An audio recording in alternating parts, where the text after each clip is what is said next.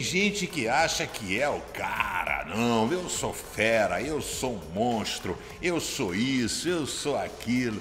Ah, uma das coisas que mais faltam nas pessoas é humildade.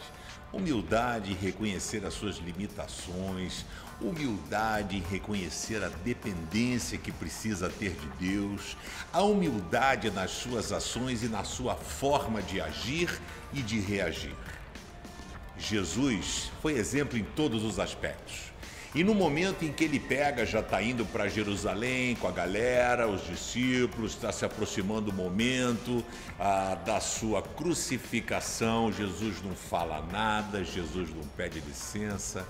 Tão somente ele pega uma toalha, diz o texto em João 13, verso 4, se levantou, tirou a sua capa, pegou uma toalha, amarrou na cintura e começou a lavar os pés dos seus discípulos. Você já parou para pensar?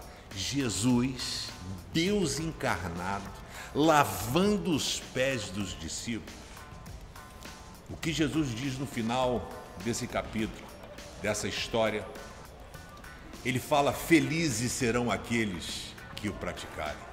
Bem-aventurado, né? Assim como eu vos fiz, façais vós também. Se você quer ser um grande líder, comece fazendo uso da humildade e do serviço ao próximo.